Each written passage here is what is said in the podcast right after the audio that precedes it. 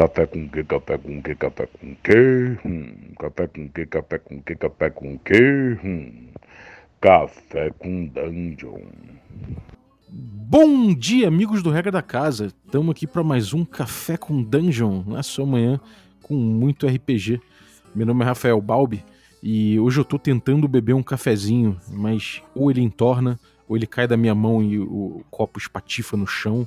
Parece que eu tenho uma maldição aqui em cima. Bom, a gente vai falar hoje de um retroclone que está em produção aqui no Brasil. Eu estou participando da, dessa, dessa produção junto com outros caras que estão aqui já esperando para a gente gravar. Mas antes eu vou lembrar você que você pode participar do nosso podcast como um assinante. Se você, você se tornar um assinante a partir de cinco reais, cara, muito barato, cinco reais não é nada, você passa a fazer parte do nosso grupo de Telegram, que tem debates muito maneiros. Você passa a concorrer a produtos dos nossos parceiros e ainda ajuda o podcast a ficar cada vez melhor. Então, picpay.me barra café com dungeon. Cola aí. E, bom, vamos começar. Primeiro, bem-vindos todos aí. Primeiro, tô aqui com Carlinhos Malvadeza, que é da casa já, sempre tá aí. Fala aí, cara, beleza? Beleza, cara. Hoje é dia de tomar um, aquele café antigo. Né? Safra antiga. é, cara, é, a gente. É, você tá empolgado com esse projeto, né, cara? A gente, a gente começou achando que, que ia. Sei lá, a gente começou a, a pensar, era só eu e você pensando nisso. De repente entrou mais gente, o bagulho começou a andar rápido, rápido pra caramba, né? Então, tá empolgado? Pô, tô empolgadaço, cara. Isso foi, foi muito louco o acontecimento mesmo, né? A gente vai explicar aí no podcast. Né? Exatamente. Bom, estamos também aqui com o Rafael Massuia, que, pô, já, já trocou uma ideia, já vinha trocando uma ideia com a gente, um cara interessadaço em SR também. E tem um blog, né, cara? Fala aí do teu, do teu blog, bem-vindo, cara. Pô, valeu, Balbi. É, não, de fato, né, sou um entusiasta amador, né, tenho um blog Masmorreiros, e trocando ideia, né, a gente viu que tinha muita coisa alinhada, né, a possibilidade de é, pensar umas coisas juntos e, e, vamos ver se isso daí vai dar bom. Eu acho que vai. é, e tem dois caras aqui que eu conheci na comunidade OSR, de forma geral, principalmente nos grupos de, de WhatsApp e no, no grupo de West Marches, né, que a gente tem a mesa aberta. Então, tô aqui também com o João César. Fala, cara, bem-vindo. Oh, muito obrigado, Balbi. Estou aqui bebendo meu cafezinho no, numa xícara recém-tirada dos armários, bem esterilizada aqui com álcool por conta do Covid e empolgado aí com esse nosso projeto. Maravilha. E estamos também aqui com o Chico Siqueira. Fala aí, cara, beleza? Beleza. É uma honra estar aqui. É, sou ouvinte de muito tempo já do, do podcast. E na verdade eu ando tomando bastante água, porque, sei lá, é sempre bom estar equilibrado. Diluir um pouco o veneno, né? então, pois cara, é. pô, primeira coisa, é, o nome do nosso projeto é Caves and Hexes, né? De onde surgiu esse nome, Carlinhos? Foi o Chico, cara, que meteu essa. Mole. O nome bom, né? Eu, eu gostei, pelo menos, quando ele falou. Conta aí, Chico. Olha, Chico, fosse você, cara. Manda aí, Chico, então. Cara, a gente tava fazendo brainstorm lá e colocando tudo que vinha na cabeça. E daí eu pensei, pô, é, o school que a gente mais fala é sobre masmorra e hexcrawl, uhum. né? E eu falei, pô, como que é uma forma diferente, mais curta, né, de masmorra? Ah, e a maioria das masmorras são cavernas, né? Outras não são, né? Mas grande parte é. Então eu acabei pensando na hora, sei lá, cavernas e hexágonos, e daí também me toquei que hexes em inglês é também é, é mal, maldições, uhum. né? Então tem tudo a ver, né, com espada e feitiçaria. É, total, cara. Agora, como é que foi esse processo aí, o, o João? Como é que foi esse processo de, de, você começar a pensar num retroclone e de repente conhecer outra galera que tá afim de fazer um, um jogo também é, old school? Como é que foi esse teu processo aí? Cara, eu, eu acho que todo jogador de RPG passa por algumas fases, sabe? Ah, uma delas é querer criar o seu cenário ah, e que eventualmente vai acabar caindo naquela parte de gerar seu próprio sistema. Uhum. Ah, como atualmente o que eu estou curtindo é jogar bem baseado nos, nos sistemas antigos, ah, o Quick Primer tem sido para mim uma, uma fonte de inspiração para basear meus jogos assim. Eu achei que nada mais justo do que reviver essas experiências das edições que iniciaram o hobby e, e talvez até deixar elas melhores. Quem sabe talvez seja uma ousadia uhum. nossa, né? Mas deixar ela mais aos moldes do Quick Primer, que é, que é algo que está sendo bacana do meu ponto de vista hoje, uhum. né? E Carlinhos, como é que foi essa, como é que foi essa junção aí? Como é que aconteceu essa fusão da galera? Conta aí, como é que o Rafa entrou no projeto? Fala aí como é que foi esse histórico aí. Cara, isso foi meio louco, sabe? Porque a gente estava conversando sobre algumas coisas relativas ao Quick Primer e a, e a sistemas antigos né, de D&D no, no, WhatsApp do grupo SR. E aí, cara, do nada eu recebo um, um me botam num grupo. E aí eu apareço lá, era o João e o Chico com um grupo para discutir, para fazer o retroclone. Aí eu falei, caramba, mas porra, isso aí eu já tava. Porra, desde a época do, do Ouro e Glória a gente já estava conversando sobre isso também, né? Do, uhum. do retroclone. Aí eu falei, caramba, casou. Só que aí, aí eles falaram, pô, vamos, o João, na verdade, abordou o tema de te chamar. Aí eu falei para ele, não, cara, chama ele, mas eu acho que ele tá bastante ocupado. Não sei se o cara vai ter tempo, mas chama ele que ele tem interesse, ver o que, que vai dar. E aí é, ele, ele falou com você, Aí você, eu acho que também não entendeu muito bem a situação, veio falar comigo no WhatsApp, algo nos modos, cara, isso daí já começou, já tá meio andado o projeto, blá blá blá. Você é meio reticente de estar tá entrando muito com o bonde andando. Eu falei, cara, eu entrei no grupo hoje também. Vambora. E, cara, a gente começou a escrever, né? Mas aí uhum. faltou a gente ter alguém para dar uma voz única para aquilo ali que todo mundo estava escrevendo. E aí é, o Rafael já tinha ido trocar ideia comigo, o Rafa. E aí ele falou, pô, não, se, se rolar qualquer parada aí, vocês falam comigo que eu, que eu ajudo. Aí eu, pensei, aí eu fiquei com aquilo ali na cabeça, matutando um tempo. Eu falei pra galera, mandei lá no grupo aí.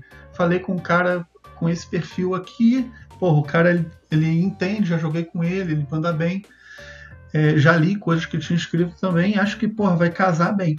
Aí eu chamei, uhum. cara, e parece que o Rafa entrou e a parada também é, é, ele ajudou, deu, deu até uma diligência, né? Ele traz muitos assuntos interessantes, muitas reflexões interessantes, assim como todo mundo que está no, no negócio, né? Está sendo uma experiência de escrita a cinco mãos. Teoricamente teria tudo para ser um negócio complicado e tudo mais, mas não está sendo. Tá, todo mundo está entrosando, discutindo as paradas sem, sem reservas, sem papas na língua, discutindo as ideias do francamente e usando tudo isso aí para produzir. Então tá um espetáculo. Foi assim que se formou. É, o, o Rafa, o, ele tinha feito um artigo no, no Masmorreiro sobre o sobre o D&D moleque, né? Depois acabou fazendo outros artigos aí, inclusive falando do, do Gillespie e, cara, com muita profundidade, inclusive percebeu até antes da gente, né, Carleira, sobre, sobre a tendência do, do Old School Essentials de pedir rolagens e tudo mais. É verdade, é... ele que botou a pulga atrás da orelha. a, gente é. tava, a gente tava desenhando isso, mas aí ele trouxe. E aí, Rafa, é, é, conta pra gente, cara, como é que, como é, que é esse, esse papo de fazer um retroclone, como é que você caiu nessa? E principalmente o que que a gente o, o que que a gente o que que tá movendo a gente assim, o que que você olhando chegando depois assim por último entrando no projeto você olhou e falou cara vamos topar isso aqui porque a galera tá sendo movida por determinada coisa isso aqui é o que tá movendo eu concordo. Fala aí pra gente Cara, é, eu concordo muito com o que o João falou antes, né? De dessa, dessas fases, né? Que todo jogador de RPG, né? Que é entusiasta mesmo passa e, e desenvolver o sistema é uma delas, né? Eu já vinha é, brincando um pouco, misturando o VX com algumas coisas do DCC, mas ao mesmo tempo notando algumas dissonâncias, né? Alguns problemas e escrevendo alguma coisa e na, na, minha própria mesa tentando colocar em prática esse sistema e notando alguns problemas, né? E daí cair no Old School Essentials, né? E ouvindo vocês, é, justamente que vocês tinham falado, né? Eu achei estranho, né? É, vocês vinham falando dessa questão né, de, de, como o teste de atributo né, é uma coisa que surge depois e o Old School Essentials colocava isso como padrão. A gente até trocou uma ideia na época, né? Uhum. E, e aí, né, nessa coisa de escre escrevo alguma coisa, boto um pouco em mesa, vou ajustando, né? E, e daí fui trocando ideia com, é, com o Carlos, principalmente, né? E, e daí esse projeto acabou casando com justamente o que eu estava fazendo, né? Que é justamente escrever alguma coisa, pensar uma forma de é, e concordo com o João também, é uma, é uma ousadia nossa, né? Mas de tentar aprimorar, né? Porque, e, e principalmente a partir de tudo que vocês né, vêm produzindo, né? Aqui no, é, no Café com Dungeon, é, dá para perceber muito claramente que é, o, o, próprio D&D vai se redescobrindo com o tempo, né?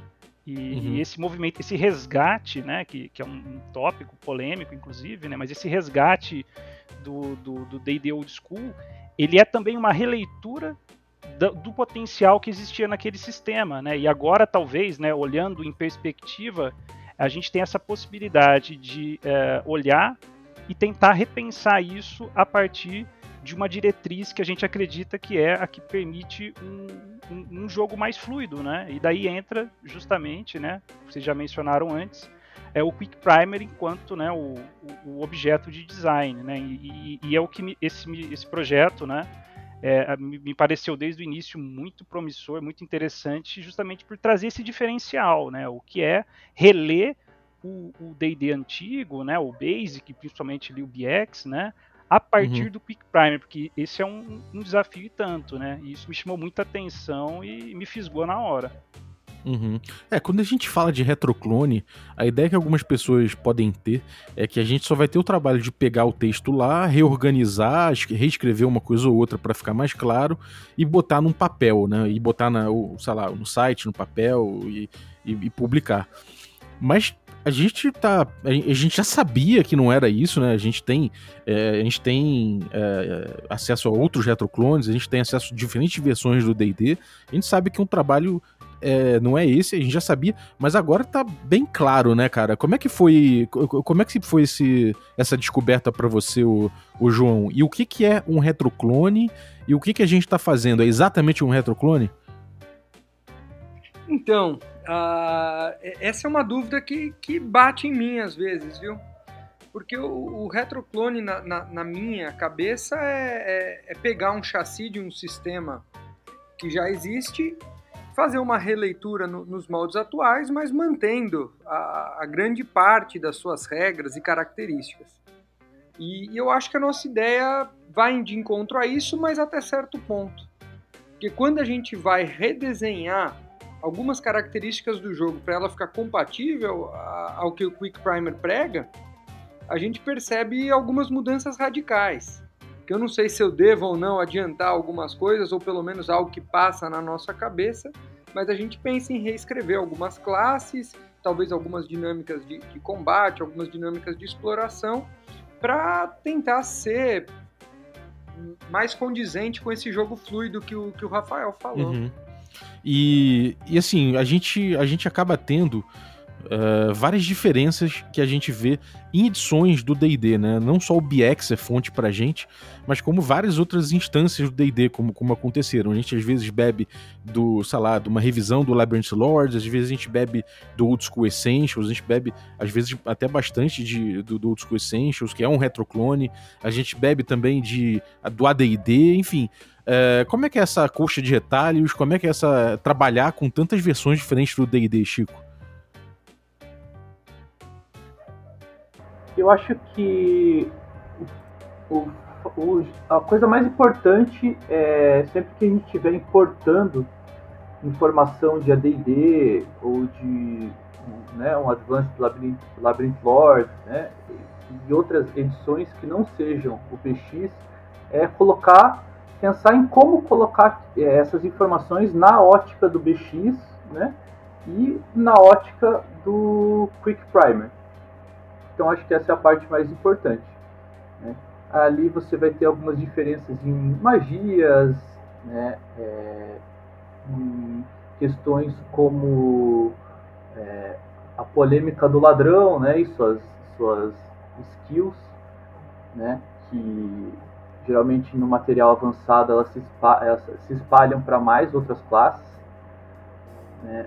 A gente tem algumas, algumas divisões que aparentemente não fazem tão sentido mais no momento, né? como o ilusionista e o mapa. Né?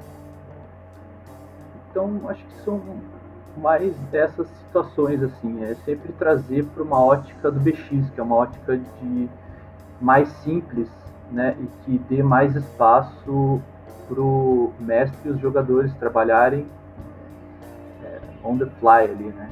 A gente está fazendo várias escolhas de game design quando a gente faz isso, né? A gente analisa essas edições, analisa tudo isso e vai fazendo escolhas. Então a gente tem um norte, né, é, o Carlinhos? A gente tem um norte para fazer essas escolhas, né, cara? E de forma geral, eu quero te fazer duas perguntas. Por que o BX é a base e não outro D&D? E, e, onde a gente quer chegar? Qual é o nosso norte em relação a o, como tomar decisões nesse projeto? Cara, eu acho que a escolha do BX é justamente pelo fato da BX ser a edição que, na minha opinião, melhor traduz o primer e ao mesmo sendo enxuta, né? Enquanto é enxuta, porque uma das grandes vantagens do, do BX é o fato dele ser bem mais enxuto do que versões que vieram depois. Isso eu acho uma coisa bem legal. Ele é enxuto, mas ainda assim com um sabor muito bom. Uhum. E as regras, cara, ao ler as regras do BX, eu acho que o que a gente mais pensava, e também jogando, né? Acho que principalmente jogando. A gente jogando intensamente, né? Por causa do West Marches, do Arcaia, mesa direto. Eu acho que a gente começou a ver que tem certas coisas no BX que, de certa forma, até é, deixam com que a arbitragem, de acordo com o Primer, fique muito complicada. Né? Por uhum. exemplo, uhum. se você é, respeitar perfeitamente a ordem de combate do, do PX, é muito difícil fazer um bom combate full. E cara, eu vou te falar que, por exemplo, atualmente eu estava estudando pra caramba esse negócio de fazer todas as ordens certinhos e tal. Cara, joguei dezenas de horas pedindo para as pessoas é, agirem na ordem que tem no, no BX, no combate, né? É, rola iniciativa, aí movimenta, é, né, e por aí, e indo por aí a, a, a mesa toda e travando. E realmente, para mim, eu comecei a ver também que aquilo ali não estava travando muito o combate full, que o jogo uhum. acabava ficando engessado. Então, por exemplo, uma das coisas que a gente vai trazer e vai propor mudança. Né? Então a gente sempre vai muito nesse, nesse tema de ler uma coisa que a gente acha que pode ter uma dissonância com o primer executar em mesa exaustivamente, independente de se é assim que a gente prefere jogar ou não, e aí partir para a conclusão. Né? Essa é a nossa filosofia de design mais, eu acho que é mais latente, né? que a gente não, uhum. não faz a reflexão somente no debate, né? a gente faz a reflexão através dessa grande experiência dessa mesa que a gente tem que está tendo tantos jogos assim bons e que a gente está podendo levar as regras para para tentar extrapolar isso o máximo possível, né? Um grande terreno de, de testes com uma base de jogadores maravilhosa, né? Só gente muito maneira e que está ativo. Uhum. É, cara, uma coisa que é bem, bem claro. Primeiro, deixa eu explicar pra galera o que, que é o Quick Primer. Quem não sabe ainda, o Quick Primer for Old School Gaming tem muito material aqui no, no, podcast, mas muito mesmo sobre ele. É só você procurar os, os podcasts sobre Old School, né? Que tem normalmente no título começa com Old School, e aí depois você vai ver lá. Tem inclusive uma, uma série de vários episódios destrinchando o Quick Primer, ou seja, esse documentozinho que explica de uma forma objetiva e sucinta como se joga um jogo antigo em contraste a jogos modernos, que tem uma grande diferença, né? E o que fica muito claro para mim é que o Quick Primer ele traz muitas dinâmicas de jogo, ele, ele explica como a gente aplica as regras, né?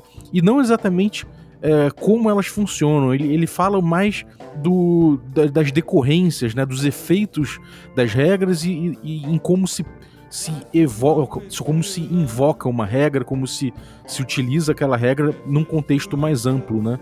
É, mais no contato com o jogador, na mesa e tudo mais. Então as, as dúvidas não costumam ser de mecânica, costumam ser justamente no uso. É, isso é um, é um grande desafio para o projeto, né, Rafa? Cara, com certeza. E eu, eu lembro que logo quando eu entrei né, no, no projeto, vocês falavam e também no, no grupo de OSR, né? Que é, vocês estavam com essa diretriz de design, né, digamos assim, de é, redesenhar o ladrão. E isso já fisgou a curiosidade de todo mundo, né, e eu incluso, porque é, é, justamente isso, né? Inclusive há toda uma discussão, né, sobre é, quando entra ali o ladrão, né, no, no suplemento Greyhawk, né, do D&D original, que isso uhum. já quebra digamos, essa dinâmica que, né, como é descrita ali no Quick Primer, né, de você é, ter a descrição da, da ação quando ela é eficiente no sentido de contornar os riscos, é, o, o, mestre não precisa nem solicitar a rolagem de dados, né, mas aí o ladrão aparece ali com um conjunto de habilidades, de perícias, com uma tabelinha com valores percentuais em alguns casos e em um único caso, né, uma rolagem de D6. Então isso já começa a colocar meio em xeque né, esse estilo de jogo. E, e aí quando né, você mandou lá o, o, esboço do ladrão, eu falei, caramba, é realmente, é uma forma interessante, elegante de resolver um problema. E por que não pensar isso de maneira ampla, né? E aí isso foi dando até coragem, né, pra gente de, de pensar é, ou de repensar essas mecânicas sem fugir muito ali do, do, do chassi do, do, BX, do BX, né? Porque é o, digamos assim, é o que a gente acredita que é o, o que o D&D fez de melhor, né? É, uhum. Mas mantendo essa diretriz do, é, do, do, Quick Primer, né? E, e, por isso até que eu achei muito legal, né? Eu acho que foi o Carlos que, que, que usou esse termo, né? Para definir assim o nosso projeto, que é um retroclone espiritual, porque ele tem, digamos assim, a fidelidade dele não está em relação ao BX, que é um jogo ex excelente, excepcional, que a gente adora, mas que a gente acha que pode ser melhorado justamente a partir do prisma do Quick Primer. Então a gente quer resgatar o espírito old school polindo ali, né, aparando as arestas, deixando ele o mais alinhadinho possível com esse, com esse estilo de jogo, com as dinâmicas que a gente acha que são mais interessantes, né? Sim, a gente tem as mecânicas do, do BX, do BX, por exemplo, é, mas a gente sabe que olhando pelo, pelo primer, é, a gente chega a conclusões que a gente precisaria de muito tempo para chegar jogando um, um jogo old school, né? É, então a gente tem dinâmicas ali que são até difíceis e que elas não estão no manual. Então, em termos instrucionais, né, no manual, a gente vai precisar incluir certas, certas coisas para poder aproveitar melhor o, esse jogo, para explicar melhor, né? Porque, afinal de contas, o BX ele era muito sucinto, bem objetivo, e, pô, se a gente precisasse, afinal de contas, jogar anos para perceber certas coisas que estão no primer, por que, que a gente não coloca isso na instrução, né? Exatamente, eu acho que a gente foi muito dentro desse princípio aí, porque a gente foi pegando a experiência e tentando entranhar aquela experiência que a gente teve entre a regra, né? Às vezes nem de forma muito, muito clara, né? Às vezes, por exemplo, é, replicar essa experiência pode ser ajustar um HD de um personagem, ajustar uma tabela de taco, né? Coisas simples assim, onde a gente vai injetando a experiência e também em outras partes onde a gente desmistifica alguns conceitos sobre quando rolar, né? Das limpagens da rolagem que o jogador pode dar, coisas que a gente costuma fazer nas mesas, né? Para alinhar uhum. o jogo com o primer. Então a gente foi botando várias entrelinhas dessa, né? De como ler o procedimento durante o próprio procedimento em si, né? Não ser tão uhum. seco. É, várias técnicas que a gente explorou aqui no Café com Danjo, inclusive, vão fazer parte do manual, né? Total. É isso uhum. aí. É, isso é muito maneiro, cara. Eu tenho, aliás, é, pô, pra mim é um orgulho, cara, poder, tipo, botar em prática dessa forma, assim, principalmente num, num manual, e a gente tá desenhando junto esse, esse material com, com, com coisas que a gente veio desenvolvendo ao longo do tempo no podcast. Então, isso, pô, é muito legal para mim, cara. Agora, é Chico, o que que a gente, o, o que que a gente tem de desafio à frente aí com esse material, cara? Quais são os, os, pontos que a gente tem batido mais de frente, tem olhado e falado, puta, vamos ter que investigar melhor isso aqui? Como é que você, como é que você tem encarado ah, isso aí? Bom, é, acho que grande parte mais complicada a gente até já passou, né? Que foi que eram muitos pontos que a gente vi, olhava e falava, putz, se a gente mexer nisso ou, ou aquilo, será que vai mexer com o equilíbrio do jogo? É, mesmo que o, o, o Old School já não seja um jogo tão equilibrado quanto os jogos mais novos, né, é, existe um, um, equilíbrio ali. Né, algumas coisas podem quebrar aquela experiência. Então, acho que o maior desafio para a gente é sempre olhar é, olhar cada mudança dessa forma, sabe? É, a gente vai, vamos mexer nesse ponto, tá? Quais são as, as possíveis consequências disso? E olhar todas as possíveis consequências. E obviamente a gente não vai conseguir enxergar tudo porque é muita coisa. É, vai ser só mais para frente jogando, rodando o uhum. jogo que nós que a gente vai conseguir chegar em é, achar questões novas e perceber onde a gente errou e onde a gente acertou. Né? Mas acho que esse cuidado foi uhum. muito legal. E para ter esse cuidado exige pe muita pesquisa também, né? Então olhar jogos mais novos, retroclones. Então a gente tem o D&D original, a gente tem o, o Basic do Mentzer, né? Também que a gente olhou algumas vezes. É, existem muitas discussões na internet sobre sobre pontos, né? Esses são jogos que estão sendo testados por mais de 30 anos aí, então tem, tem muito feedback disso. Mas assim, é, acho que o mais difícil mesmo é, é mexer com cautela e com responsabilidade. A gente olhou e falou, cara, vamos, vamos ver como é que a gente pode tornar o fighter mais interessante, como a gente pode é, corrigir um pouco certos problemas que o ladrão traz, a própria existência do, do ladrão e das habilidades, como é que a gente pode trabalhar isso, porque, de certa forma, o jogo veio, o, o estilo veio se amoldando, né? E a gente agora tá fazendo o contrário, tá moldando um pouco o sistema para de acordo com essas coisas. Agora, o que, que você viu de, de desafio também interessante aí, João, em relação a, a uma grande discussão que a gente teve, né? Acho que foi a questão dos levels, né? Putz, cara, uh Exatamente. Quando você está dizendo assim de, de, adaptar o fighter ou o ladrão ao quick primer ou numa classe mais uh, palpável para o jogador escolher durante o jogo, a gente percebe que tem sim uma certa ciência uh, quanto às progressões do taco, as progressões das, da, dos testes de, de magia que a gente vai chamar de salvaguarda, né? Uh, e elas têm uma certa matemática por trás. Então, eu acho que o nosso desafio foi pensar nisso, não exatamente para equilibrar, uh, mas para deixar um jogo justo, né? Para falar uhum. assim, olha, uh, você tem essa chance de ultrapassar essas barreiras. você topa fazer isso ou você quer partir para outros desafios, né? Então, acho que a construção uhum. dessas mecânicas e das classes elas têm que ser pautadas não só na nossa experiência, mas também com um pouquinho de matemática por trás e muito playtest, porque a posteriori que a gente vai realmente saber se os nossos resultados estão sendo alcançados. Uhum.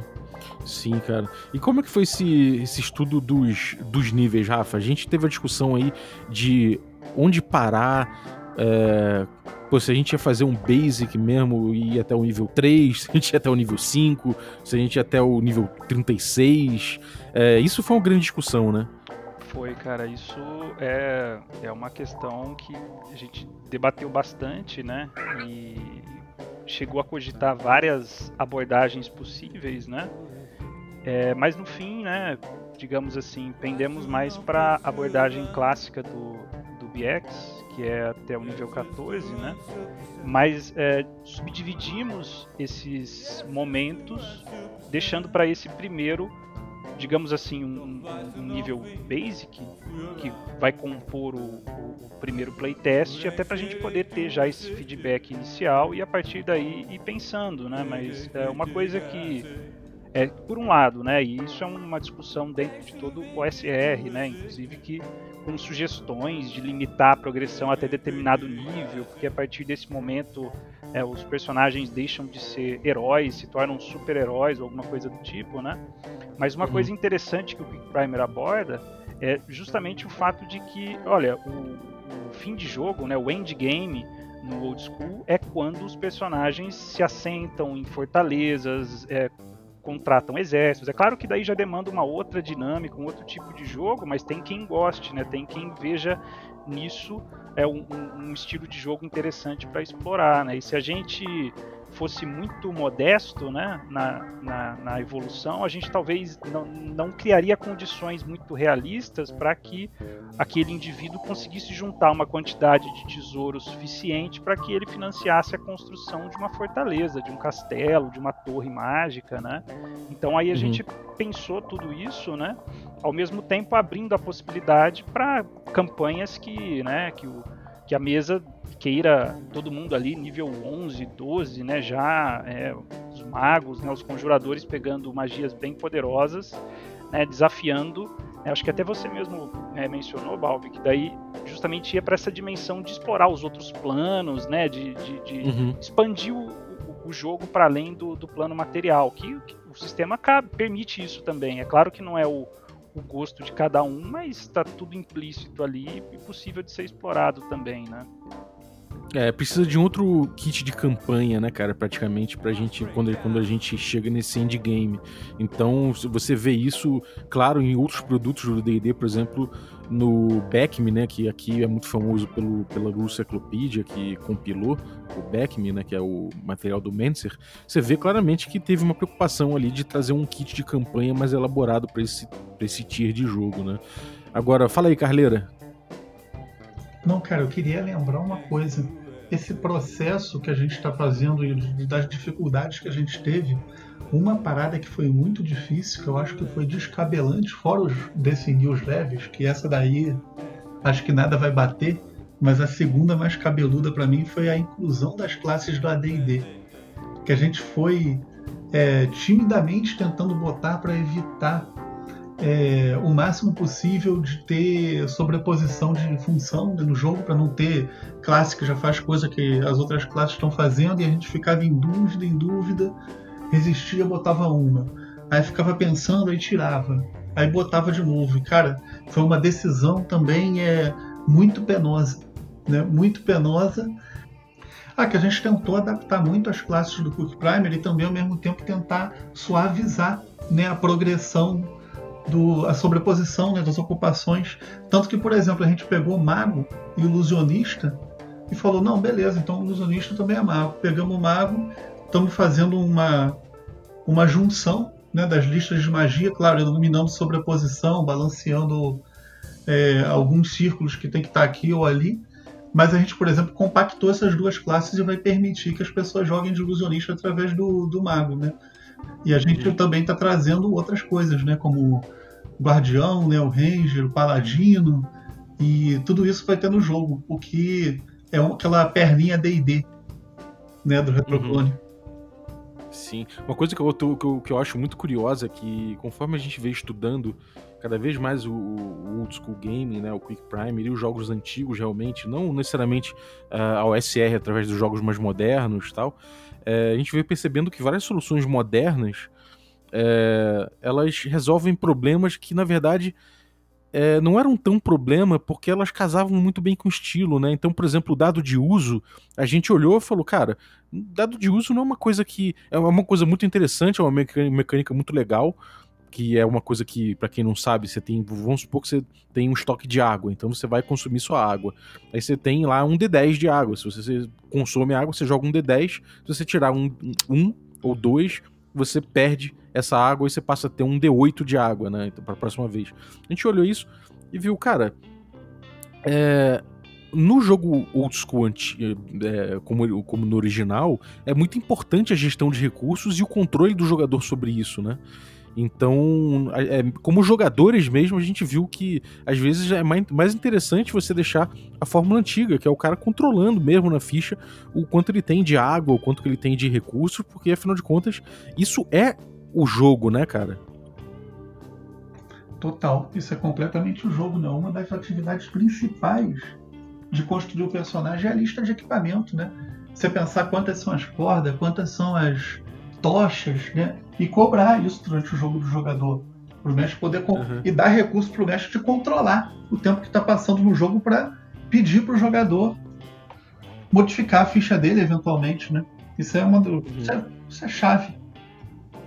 É. Então isso tem muito a ver com com, com procedimentos de, de Dungeon Delve, com Hexcrawl. Fala, Rafa. Então, cara, eu só ia falar sobre essa questão de dado de uso, né? Na campanha de Barrel Maze que eu estou mestrando, eu propus pra galera, falei, vamos, vamos testar essa mecânica aí e tal. Então você tem D20 flechas. E aí os caras começaram a tirar sarro, falaram, pô, mas peraí, uma, uma aljava quântica e tal, e Cara, eles não gostaram de jeito nenhum e me imploraram pra gente voltar. Falaram, não, cara, eu tenho 20 flechas, eu uso uma, agora eu tenho 19, pelo amor de Deus. E, e eu acho uma mecânica legal. Né, eu acho uma mecânica bem assim, bacana para alguns casos, mas para esse gerenciamento de recursos assim fica uma coisa um, talvez um pouco irreal, né? Porque o cara que tem muita sorte no dado, ele tem estoque infinito de comida e o cara que é azarado, né? A comida dele acaba de uma vez, né? Então eu uhum. concordo que essa abordagem, ela dá um, dá um sabor legal, né? Essa abordagem de, de você é, registrar tudo, né? E fazer esse gerenciamento de inventário, né? É, um pouco do nosso papel vai ser mostrar para você que vai começar a jogar esse jogo a importância disso, né, cara? Né, o Carlos? Exatamente. Por exemplo, um dos motivos que levou a gente a optar por não botar dados de uso é porque se com dado de uso fica muito complexo você racionalizar a movimentação dos personagens versus o peso de uma maneira adequada, né? Porque se o cara ele joga um D20 flechas e nunca tira um, estranho, ficaria estranho, né? Eu acho que ficaria muito desconexo do que é o resgate do tesouro, que é você controlar o seu peso para conseguir resgatar a maior parte de, de, tesouro possível, né, que é o seu XP. Então é, é fundamental é. para o nosso jogo controle de peso. Sim. Isso me leva até uma, uma outra coisa. A gente, a gente mudou muito depois que a gente começou a jogar o Forbidden Caverns of Arcadia, né? Do, do Gillespie. A gente entrevistou ele e tudo mais, e isso, a entrevista também contribuiu. Da gente poder ver que é, há certas, certos dungeon crawls e certos hex crawls que esticam essa linguagem. E quando a gente estressou essa linguagem, esse, esses sistemas e tudo mais, a gente vê a importância deles, né? que, que, você, que, que, que você acha que esses, essas experiências, o Chico, é, influenciaram o jogo? Ah, bom, eu acho que eu tô jogando Arcaia, né, joguei algumas vezes com, com o pessoal. E o, o, que eu acho principalmente é que. Acho que são duas coisas, na verdade. Né? A primeira coisa, voltando ao assunto que vocês estavam falando, sobre os itens, é, eu até chego a brincar com o pessoal que a bonecagem do old school é a escolha de itens, né? É, é onde você cara é, consegue é, fazer as escolhas que vão fazer diferença para o personagem. Porque os atributos não vão fazer muita diferença e, e, e, obviamente se você é um mago ou um guerreiro isso vai fazer diferença, mas grande parte está na escolha dos seus equipamentos. Né? Então acho que isso é uma coisa que é, jogando Arcaia fica bem claro. É, até porque Arcaia, é, se, você, se você acha que você está bem preparado, é, é rapidinho você percebe que você não está bem preparado. Né? É, um encontro randômico pode ser é, uma mudança brusca de temperatura que vai te congelar. Então, se você não tem um cobertor, se você não, não tem um casaco, se você não tem um saco de dormir, isso pode ser fatal de uma hora para outra. Né? E não importa é, o nível e quantos pontos de vida o teu personagem tem. Né? Então isso é uma coisa que fica bem claro. É, uhum. Por isso que a gente está é, tá dando uma atenção muito grande a equipamento, né? E, e criar uma lista grande que seja é, interessante e que vá levar para trazer uma experiência melhor de jogo.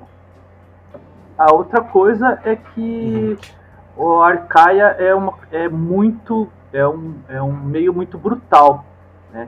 Então a gente está tendo uma experiência muito grande em Arcaia, né? Mas nós estamos procurando sempre também é, enxergar o nosso jogo né, para todo tipo de mesa. Né, porque Arcai acho que ele é, é, o jogo de Mega Dungeon e ele reflete uma parte né, do jogo do, do jogo old school, mas com certeza é nem perto uhum. de todas as partes. Então ele é um, é um estilo bem específico. Né? Então isso, isso ajuda também a gente enxergar estilos diferentes. Uhum. É, sem dúvida. E é, como é que a gente vai. Como é que a gente vai botar? Como é que a gente vai ler no sistema, no nosso jogo, né? Como é que a gente vai é, incutir essas dinâmicas de Dungeon Delve, de Hexcrawl? Gente, é, o sistema vai abordar isso? Não vai? Conta aí, João.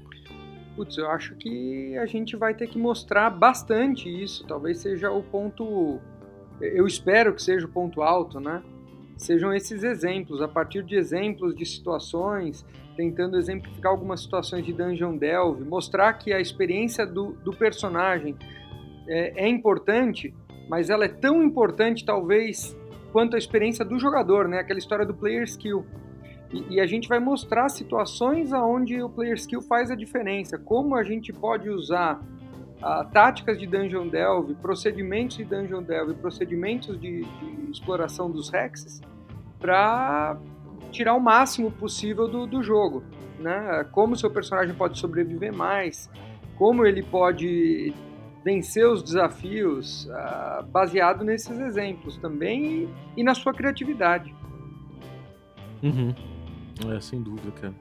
E, bom, a gente deu uma passada agora pelos desafios né, que, que a gente tem encarado com, com, com a confecção do jogo, mas Conta aí pra mim, o Rafa, até agora, o que, que você teve mais prazer em fazer nesse projeto? Cara, acho que é, é o projeto em si, né?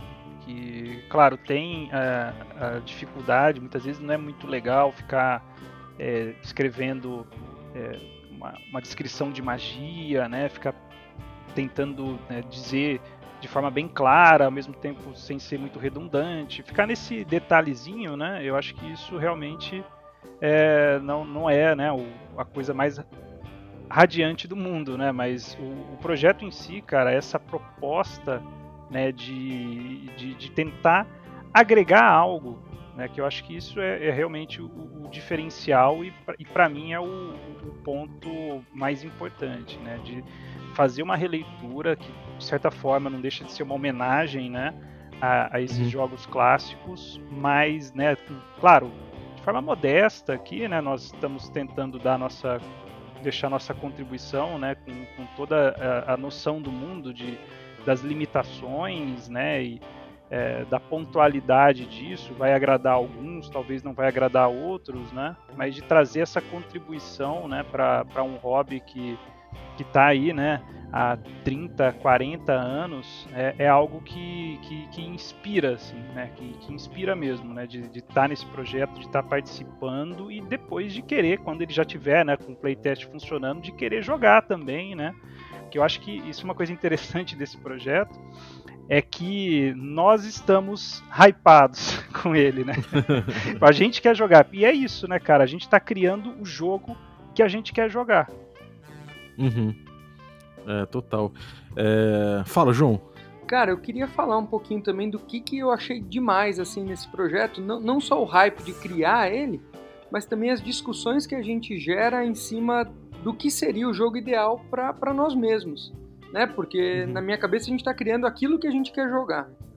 E, e eu tô achando as discussões que a gente levanta, as formas como que a gente chega na, nas decisões, as tomadas de decisões são todas pautadas em experiência, em estudo e são argumentos muito convincentes. É muito legal convencer os outros de que seu jeito está certo, mas também é muito legal ser convencido de que existe uma maneira talvez mais legal, mais eficaz, mais justa e mais prazerosa de praticar o, o nosso hobby. Né? Era, uhum. era essa o ponto que eu queria falar agora. Esse é o teu prazer maior, é, é, debater, né? É, eu acho que sim. Eu acho que é a parte que eu tô, tô curtindo. É, é, é lançar perguntas, às vezes, que eu até já, já imagino as respostas e vocês acabam me surpreendendo. Uhum. É isso, isso para mim também, cara. Eu acho que esse ponto para mim é é porque a discussão me leva a checar coisas, a, a estudar coisas que eu não conhecia, é, a ouvir pontos de vista diferentes e principalmente eu acho que tem várias discussões que a gente acaba tendo e que tem mais de um ponto de vista que, que é válido dos dois lados né, da discussão e isso eu acho que é tipo é uma prova de que a gente está indo para um caminho interessante e, e, e, que é um caminho bem informado, né? Não é que a gente está ignorando certos, certos argumentos e, enfim, a gente está fazendo um trabalho bem ponderado. E.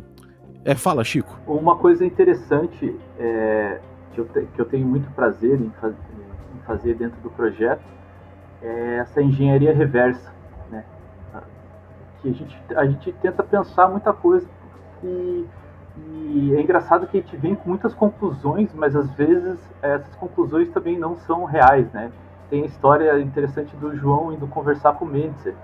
Né? E uma das coisas que ele pergunta para o Mentzer é de é, por que, que o clérigo, né, nível 1, ele não tem magia né, e ele é tão forte comparado ao guerreiro é, e precisa de pouco XP para passar de nível. E o Mentzer fala, não, é porque a gente pensou que um uhum. acólito ele não, não teria essa conexão espiritual tão forte para para é, usar magia, né? Então a gente colocou ele com pouco um pouco XP para passar de nível e já ter esse acesso. Né? Só que é, claro, é uma coisa que a gente não, não esperava porque é algo muito mais de cenário, né, do que de balanceamento, né, de jogo. Então é, a gente uhum ter que olhar por todas essas óticas e tentar entender a engenharia reversa da melhor forma é, é um, algo muito, muito interessante. É, isso é bem doido, cara. Pensar que, que. Enfim, às vezes a gente fica pensando em milhões de coisas e o cara vem e fala um, um motivo que é, sei lá, que é tão. Às vezes tão simples, né? É uma textura que eles quiseram botar que o cara tem uma revelação e, desenvolve a partir dali.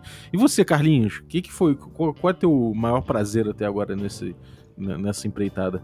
Cara, os debates, principalmente, né? Porque várias coisas fizeram a gente abrir muito a, a mente para umas paradas, cara. Cara, por exemplo, eu nunca me imaginei que eu ia passar um tempão é, fazendo fórmula matemática para tentar entender o efeito de uma coisa dentro de RPG. Eu nunca tinha feito isso na minha vida. E esse projeto me fez fazer isso, me fez sentar e ficar, cara, fazendo um escrutínio do dado mesmo, às vezes ficar escovando ali cada número para poder entender. Né? Às vezes é, usa esses programas de simulação de dados, né? que nem NDICE, e ficar debruçado ali em cima um tempão, entendendo qual é o impacto de botar esse número do turn, é, se a gente trocar o, o, o, taco em tanto, como é que isso vai funcionar depois de não sei quantas rolagens. E, cara, esse estudo é muito fino, muito interessante, cara abre muito os olhos para o jogo, né? Porque eu particularmente antes de começar o retroclone não fazia é, o estudo tão a fundo assim da regra como a gente está fazendo agora. Bom, cara, eu tô um dos meus prazeres aqui particularmente é poder é poder pensar um tema que eu já andei pensando há um tempo atrás, que foi o Hexcrawl, né? E eu vim pensando em dinâmicas de Hexcrawl, ou seja, não necessariamente as regras, mas o uso das regras, ou, ou como, como andar, como jogar o jogo do Hexcrawl é, de uma forma menos mecânica, talvez. E olhando as, as, as regras de Hexcrawl e as dinâmicas propostas até, até então, na maior, das, na maior parte das soluções, eu acho que eu, eu, não vi nenhuma, nenhuma que fosse 100% é, de acordo com o Primer. O que eu quero dizer, quero dizer com isso? Eu quero dizer que são. que, que nenhuma delas tem essa ideia de que você pode abandonar uh, as rolagens se você eliminar o risco. O que, que isso quer dizer no Hexcrawl quando você está procurando se localizar? Né? Se você está fazendo um jogo mecânico, você simplesmente não tem como evitar é, uma rolagem, por exemplo, de se perder. Você não tem como evitar uma rolagem, por exemplo, de caçar porque você é, porque você tá pulando certas etapas, né? E normalmente o jogo do, do old school é a narrativa informando uma mecânica e não a mecânica informando informando a narrativa, né? É, que é o, o, teor maior dos jogos modernos, ainda que você tenha uma primeira etapa de narrativa ali que engatilha mecânicas, Isso é cada vez menor, é um espaço cada vez menor, até a ponto dos jogadores é, naturalmente chegarem no ponto de pedirem rolagens. E o old school é o contrário disso, então a gente tem que é, trabalhar um pouco em cima dessas mecânicas, e, é, e isso é uma coisa que me, me, me, anima muito no projeto, que é buscar fazer um sistema é, que abrace esse, esse, essa ideia do, do Quick Primer não só para Dungeon Delve, não só para como desarmar uma armadilha, mas como se localizar num deserto, como o cara achar água no deserto, como o cara é, não se perder numa floresta, esse tipo de coisa. Então, para mim, é o, é o, o que tá. É, é, é, a parte que eu tô mais ansioso até para botar a mão em cima. Né? E fa falar também do ladrão, né? Que o ladrão, desenhar o ladrão, para mim, foi tipo, cara foi delicioso, assim, foi, foi me, me meter num, num vespeiro, assim, que eu acho delicioso. e, e, inclusive, é a parte que eu acho que eu tô mais esperando pro playtest, sabe? Uhum. Eu tô querendo ver esse ladrão em funcionamento. Tô empolgado também. Cara, não só o ladrão, mas também o guardião, né? Porque Bob falava sobre essa questão da dinâmica de Hexcrawl, né? Uhum. E aí vem sempre aquela, aquele problema, né? De pensando, por exemplo, né, o, o, o, Ranger, né, o Guardião da quinta edição, que gerou muitos debates, né, que ele é, torna irrelevante a dinâmica de exploração e tal, e de como a gente pensa o Guardião como, digamos assim, alguém que possa dar uma contribuição significativa para essa exploração de ermos, sem né, trivializar o, o, procedimento de exploração, né? Então eu acho que ah, eu, eu, achei muito legal, né, genial o, o, desenho do ladrão, mas eu achei bem interessante também, né, o, a, a ideia ali, o conceito aplicado ao guardião também. Eu achei bem Sim. legal. É, a gente tá chegando num, uns desenhos interessantes, né, cara? É... Mesmo o guerreiro, assim, é, tá, tá bacana também. Não, acho que o Guerreiro vai ser um dos mais maneiros, hein? Se bobear também, junto com o Ladrão aí, cara, o Guerreiro acho que é promissor. E isso aí, inclusive, pode levar a gente a muitas e muitas horas de filosofia sobre, sobre o hit dice dos desafios também. Isso vai, vai, vai impulsionar uma discussão muito interessante nesse sentido. Por quê? Cara, porque a gente está aplicando a filosofia, é, uma filosofia no jogo que o guerreiro ele acerta é, mais a grosso modo. Não que você no, chega no último nível e você vai ter um taco muito maior, não é nada disso. Mas é que nos jogos antigos, por exemplo, você pegava um, um guerreiro e você passava vários níveis para evoluir o seu taco. O que, que a gente fez nesse jogo? A gente melhorou o taco inicial e tentou suavizar essa curva o máximo possível, para o guerreiro ele ter uma sensação progressiva melhor do que ele tinha antes sem escalar ele em poder absoluto, mas temporalmente ele tendo uma escala de poder que ele não, não poderia. Diminuindo a quantidade de XP do guerreiro também, por quê? Porque a gente quer que o guerreiro ele tenha mais HP realmente, a gente quer que o guerreiro ele realmente assuma, é, é, digamos assim, uma primazia do, do, do, campo de uhum. combate. Mas ao mesmo tempo não quer simplesmente aumentar o HD dele, né? Mas ao mesmo tempo não quer simplesmente aumentar o HD dele. A gente quer modificar a curva com que ele evolui. Né? Porque só aumentar o HD aí, porra, aí é foda, né? Não, não sei, não vejo tanto motivo. Mas de mudar a curva de evolução aí é outra coisa. Porque aí o cara ele pode buscar, né, tendo mais recompensas pontuais no, no, no, processo de evolução de jogo dele do guerreiro. Acho uma, uhum. massa. E isso que o Carlos está falando dá até pra gente tentar mensurar, né? Tem, tem um sistema chamado Monster Mark, que, que foi criado por um cara chamado Don Turnbull, que ele tenta botar as características, quer dizer, ele bota as características do monstro numa fórmula matemática e ele parametriza a, o quanto tempo leva para um guerreiro de nível 1 com, é, armado com uma espada de 1d8 de dano para matar esse monstro.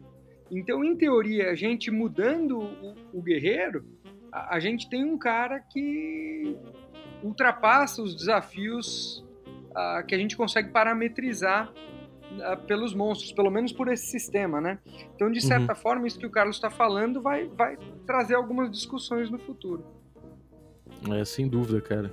E, bom, a gente, a gente tá fazendo uma sintonia fina, né, cara? Acho que isso é bem claro. É, a gente não tá tomando soluções fáceis, a gente, a gente foi pra, um, pra, uma, pra uma camada mais profunda, né? Não só de, de simplesmente chegar, ah, eu quero o guerreiro mais forte, então bota aí um HD maior. Né? A gente tá fazendo uma sintonia fina, que é um ajuste difícil até de fazer, né? Fala aí, Chico. É, é como eu falei antes, é, tudo que a gente muda, a gente tem que ter muita responsabilidade né? Porque o jogo tá aí e a gente quer que, que o nosso jogo também ele seja ele possa ser utilizado em todos os é, todos os módulos né, de aventura que, que já foram lançados. Então a gente, como o, o Carlinhos falou, é, é, a, gente, a gente procura achar essa matemática das classes, né? E, e olhar por todos os lados, né? Ver o, o, mudando um ponto aqui, o que é o que ela vai mudar ali, né? É, se eu mexer aqui, essa classe vai invadir o espaço da outra classe, né? Então, é basicamente, é basicamente isso. Sim. E, bom, a, a gente agora vai ter que terminar o, o, o projeto, começar a fazer muito playtest, voltar a desenhar um pouquinho, provavelmente. E, e aí a gente vai vai ter que, enfim, acionar a comunidade. Como é que, como é que vai ser esse processo aí, Carleira?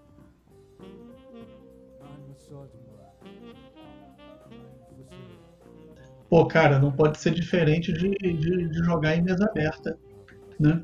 Acho que jogar em mesa aberta, o máximo de gente que quiser ajudar a gente a jogar isso aí. E, cara, também a galera que quiser mestrar na, na mesa aberta ou para os seus camaradas também e quiser trocar ideia com a gente, cara, a gente está aberto para todas as linhas de feedback aí também. E nós não só mestrarmos, né? a gente jogar muito também, porque não dá para você ver é, todos os potenciais problemas uhum. só mestrando, né? Também tem problemas que tangenciam muito mais a função do jogador. Então vamos tentar maximizar a quantidade de horas jogadas de playtest para poder, quando lançar um negócio, lançar ele bom. Ainda é, que isso demore muito, né? A gente não sabe quanto tempo a gente vai precisar de, de playtest. Mas o, o ponto aqui é a gente tentar reforçar aquele sentimento do que quando tá bom a gente vai, vai realizar efetivamente, vai entregar. Não, uhum. não antes, né? É, cara. E, enfim, a gente vai ter que acionar a comunidade, felizmente. A gente tem uma comunidade muito presente, né? Esse projeto, ele. Eu acho que ele é a cara disso, porque juntou uma galera que era da comunidade, que que é apaixonado por old school, troca essa ideia. Então, nada mais justo do que a gente trazer o playtest para essa comunidade, chamar a galera. Então, você aí que curte old school, faz parte da comunidade, ou você ainda que não faz parte da comunidade, quer fazer, quer entrar nesse, nesses estudos de, de old school e tudo mais, cara, pode, enfim, pode contactar a gente, porque a gente vai precisar de você, né? É... Bom, mas é isso. E, cara, é, João, em termos comerciais, assim, o que, que a gente. O que, o que, que a gente vai aprontar com esse produto aí? É, eu não sei se eu sou mais empolgado, né? A, a, além do, do sistema de regras e essa releitura do D&D baseado no, do, no, no Quick Primer, eu sou super empolgado. Vocês falaram assim, eu quero botar a tabela geradora para Dungeon, quero botar a tabela geradora para Rex. Se bobear, eu quero fazer módulo, quero fazer cenário. Ah, o que vocês apoiarem e tiverem afim, eu tô topando. Então eu acho que até a comunidade ajuda a gente a sentir isso. Quando a gente jogar para playtest ou tentar pegar algum feedback, eles vão dar para a gente o termômetro que a gente precisa para saber o que o pessoal topa ou não, né? O que, que eles estão fazendo de acordo com a gente, o que eles querem. Uhum. Não sei o que vocês pensam. É, cara, de, de, de produto, assim, é, eu acho que eu quero principalmente uma coisa organizada, um, um livro organizado, com um produto maneiro de, de, de consultar, um, um produto elucidador, assim, sabe? Eu acho que, antes de tudo, o que eu queria com, com o material é isso, mas é isso, né, cara? É, a gente não pode deixar de lado também essas coisas que eu acho que são importantes. A gente a gente poder ter um, não só, acho que um, um primeiro produto, né, mas também uma sequência, né? A gente eventualmente pensar em, em botar um, um módulo, da gente começar a desenhar para esse jogo, até porque isso ajuda a esticar, a estressar a linguagem que a gente vai propor, né? É, e mesmo que a gente não, que a pessoa às vezes queira jogar outro sistema, como o nosso jogo, apesar dele diferir em muitos pontos do BX, ele vai ser totalmente compatível, a pessoa pode usar o até o que a gente vai lançar depois no jogo que ela preferir jogar.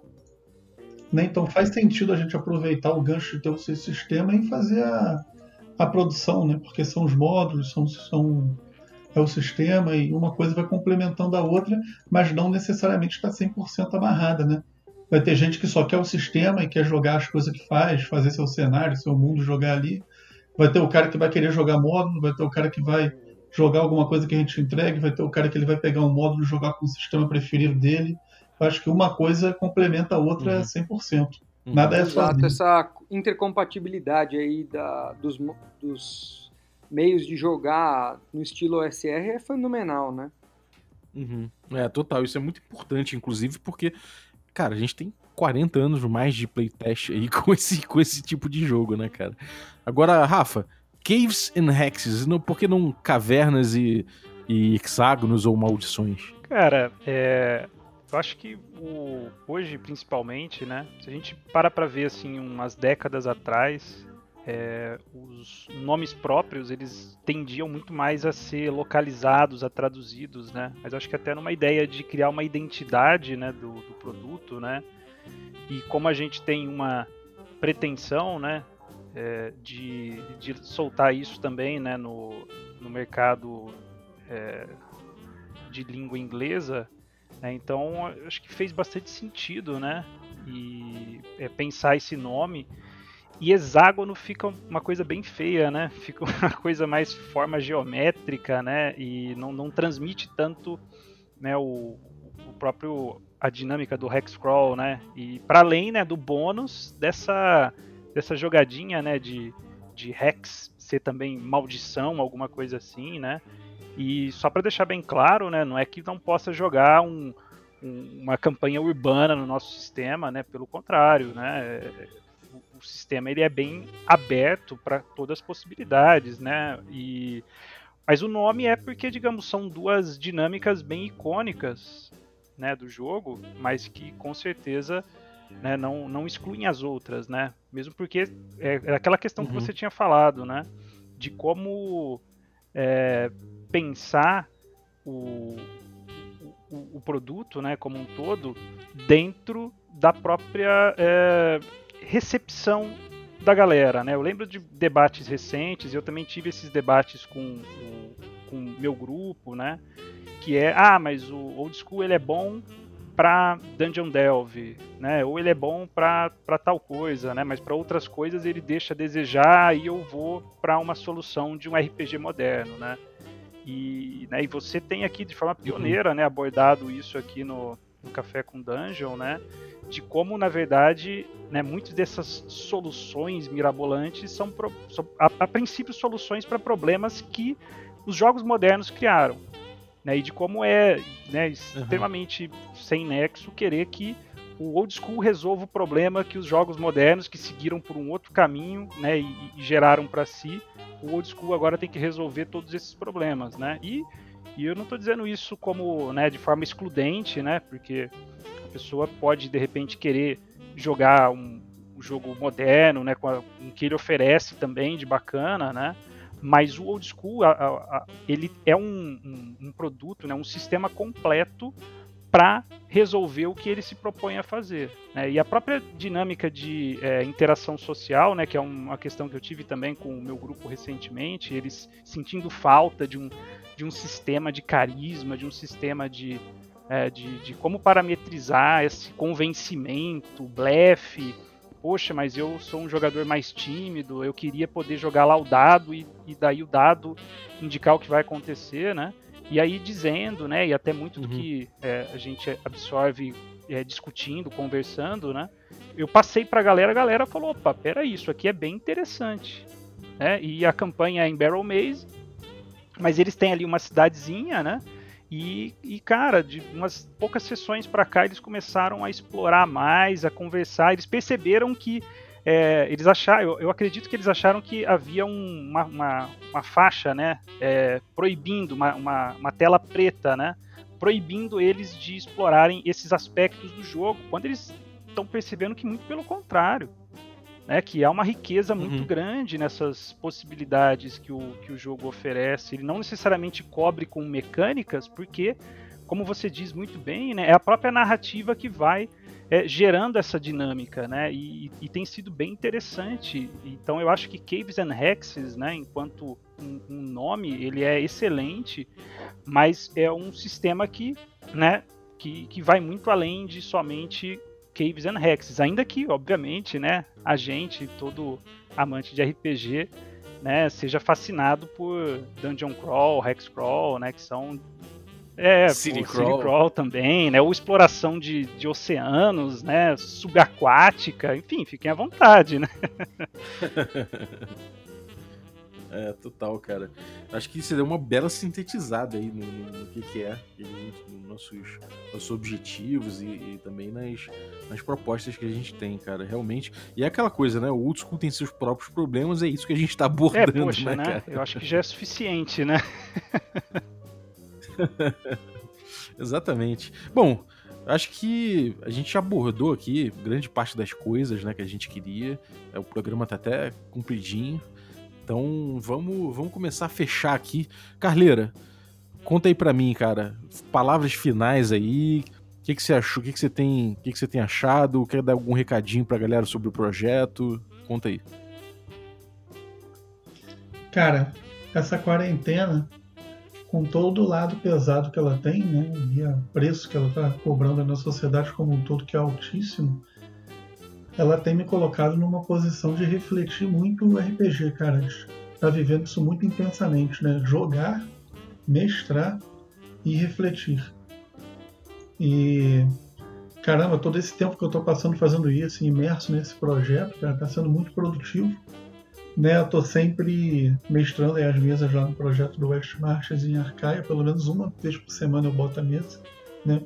Então quem quiser jogar, pode vir jogar a mesa ela é para mim um terreno fértil para testar as coisas, os conceitos né, que a gente está trazendo para cá, claro, sem mudar o sistema, né? Lá por enquanto a gente está jogando School Essentials com coisa do Labyrinth Lord também, claro que sem mudar o sistema, lá continua sendo School Essentials. Uhum. Mais detalhes de execução do sistema e coisas que eu preciso testar, cara, eu tô vendo tudo lá. E é isso aí, cara. Tem jogo que é um grande acerto, que é uma felicidade do caramba no fim do jogo. Tem jogo que, que é erro, você tenta aplicar uma técnica e não consegue, né? Porra, cara, é a maneira de, de aprender, treinar, errar, fazer de novo, e isso infinitas vezes, até você ganhar um, um conhecimento suficiente para ser o domínio da linguagem, para ter o domínio da linguagem um uhum. pouquinho mais, né? E eu estou exaustivamente, cara, praticando isso, né? Com essa mesa e com fazer esse esse retroclone. Espero que a galera continue jogando lá em Arcaia para praticar mais e praticar junto comigo também. E é aquela parada, cara. Vai ter jogo às vezes que pode não ser tão legal, pode ter uma parada que saia do lugar, porque, cara, estamos testando, estamos estudando todos juntos. Agora, tem jogo que é foda. Que você sai com aquela sensação de, porra, que parada maravilhosa que aconteceu aqui para mim. E a maioria, para mim, é dos maravilhosos. Então, esse grande estudo aí que eu tenho feito e muitos de nós temos feito é uma coisa, cara, fantástica pro, pro conhecimento de RPG, a evolução de cada um dentro do RPG, cada um uhum, sua maneira. Total. Rafa, manda aí, cara, seu, suas considerações finais. Cara, é, você tinha falado antes, né, sobre essa questão do playtest, da comunidade. Eu acho que nesse ponto a gente é muito sortudo, né? Vocês falaram isso. Temos uma comunidade OSR especificamente, né? Claro que a ideia é sempre alargar o quanto mais isso, mas muito muito boa, né? Um pessoal muito generoso, inclusive. Então eu acho que né, já desde já tem demonstrado bastante interesse pelo nosso projeto, né? Tem, tem se mostrado bastante abertos. Então eu, eu acredito, né? Espero e acredito, né?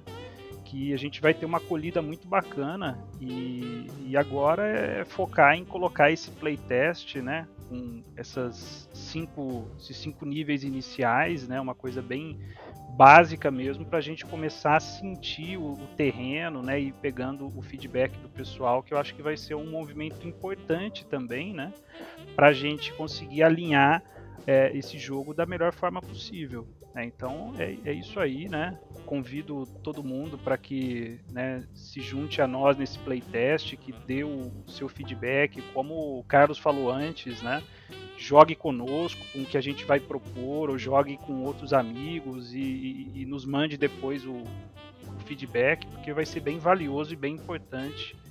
E, e é isso aí. Valeu. Maravilha. João, manda aí, cara, papinho final aí pra gente. Sem, sem me alongar, sem me alongar muito aqui, uh, eu acho que quando passar essa fase de playtest a gente chegar num negócio que realmente nos agrade, a minha expectativa é que quando a gente repasse isso para a comunidade, a gente consiga fazer o retroclone que se torne o número um aí nas preferências das pessoas e que o nosso estilo de jogo também seja agradável aos outros. Né? Fora isso, muito obrigado aí pelo convite, obrigado pela companhia de vocês, pelas discussões diárias e sucesso aí no nosso projeto. Certamente. Olha, eu vou complementar você, o Rafa e o João aí é...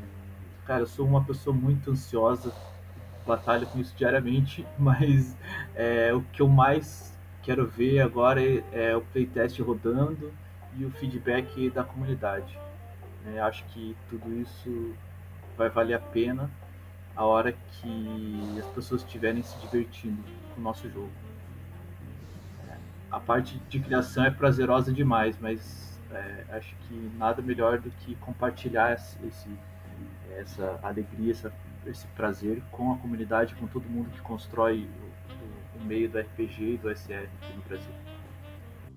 O meu recadinho é o seguinte: se você ainda não curtiu um old school, de repente experimentou e não curtiu, ou pegou um livro achou difícil, botou na mesa e, e não rolou e tal, ou se você é, até curte old school, mas é, não gosta de várias coisas, tipo, sei lá, como a gente falou, né? Mecânica de. a coisa de, de, de gestão de recursos, você vê quantos itens você tem e tudo mais.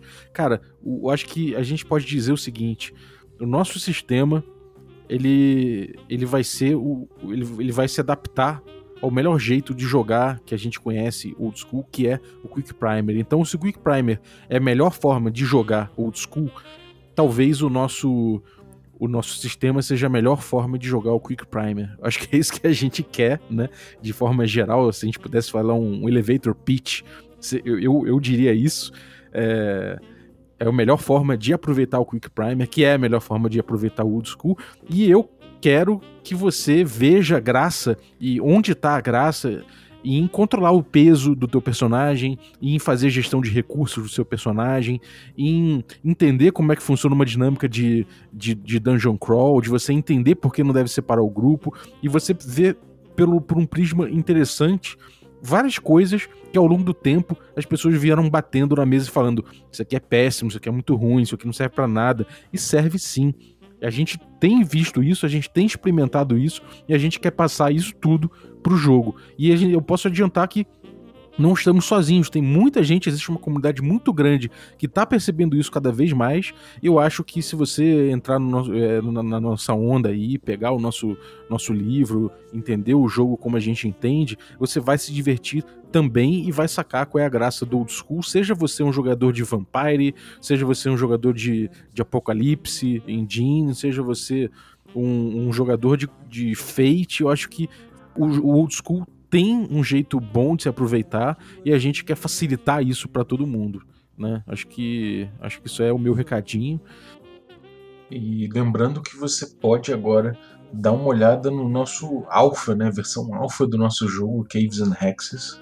Você pode ir lá em www.cavesandhexes.com e lá tem a SRD do nosso material para você dar uma olhada, né? É provisório, a gente ainda está alterando, a gente vai voltar aqui no podcast para dar patch notes e falar sobre decisões específicas de design que a gente tomou. Então você pode acompanhar todo o processo lá em cavesandhexes.com. Dá uma olhada lá, você já pode pegar tudo que tem ali e jogar, né? E manda o seu feedback pra gente em cavesandhexes.gmail.com.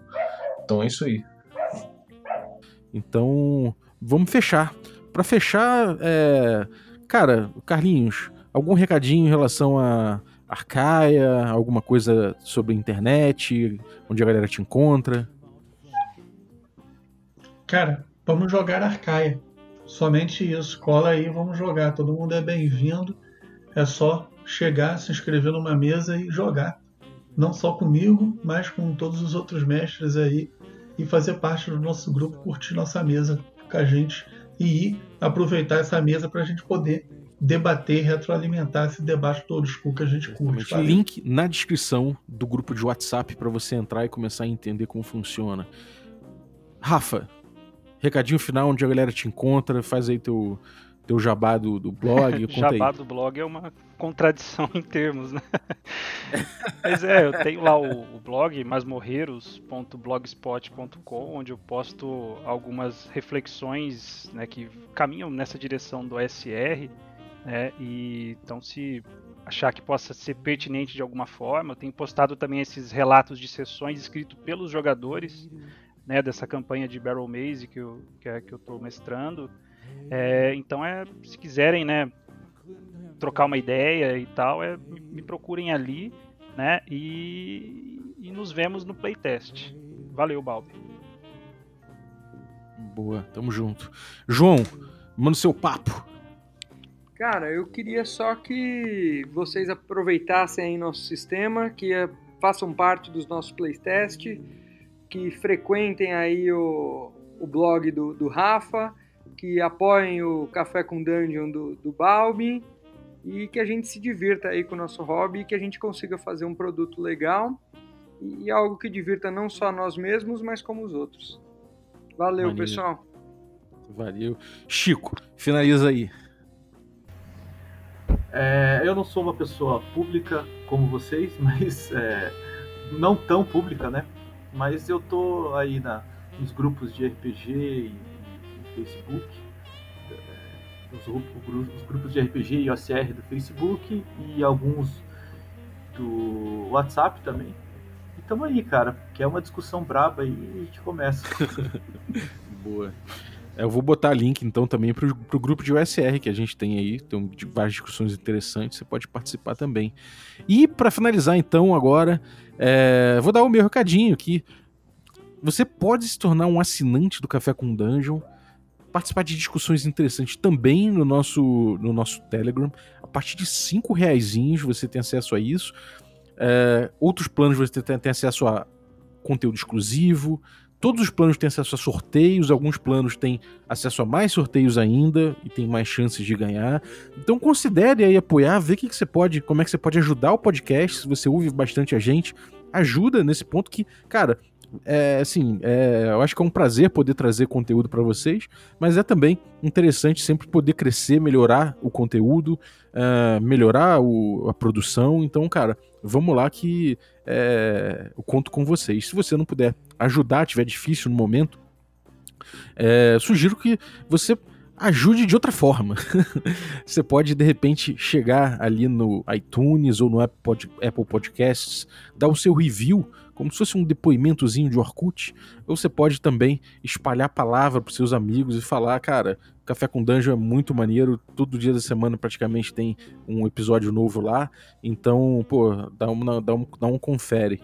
E se você tá aí, sei lá, Spotify, verifica se você segue a gente no Spotify, se você tá lá e botou para seguir o nosso, nosso podcast, se você tá no, no Podcast Addict, vê o que, que você pode fazer lá, você pode dar review, você pode dar, é, você pode dar like, enfim, verifica aí em cada plataforma que você, que você usa, se você pode dar essa força aí que eu vou agradecer demais. Quero agradecer os nossos assinantes aí que tornam possível esse, esse podcast. Então, vamos lá. É, os café expresso, muito obrigado. Os café com creme, muito obrigado. E os nossos café gourmet. Agradecer vocês pessoalmente aqui, que são Ricardo Mate, Diogo Nogueira, Adriel Lucas, Rafael Cruz, Erasmo Barros, Rafael Mingo, Pedro Cocola, Ulisses Pacheco, equipe Roleplayers e Denis Lima. Muito obrigado, gente, pelo apoio de vocês e valeu, um abraço e até a próxima.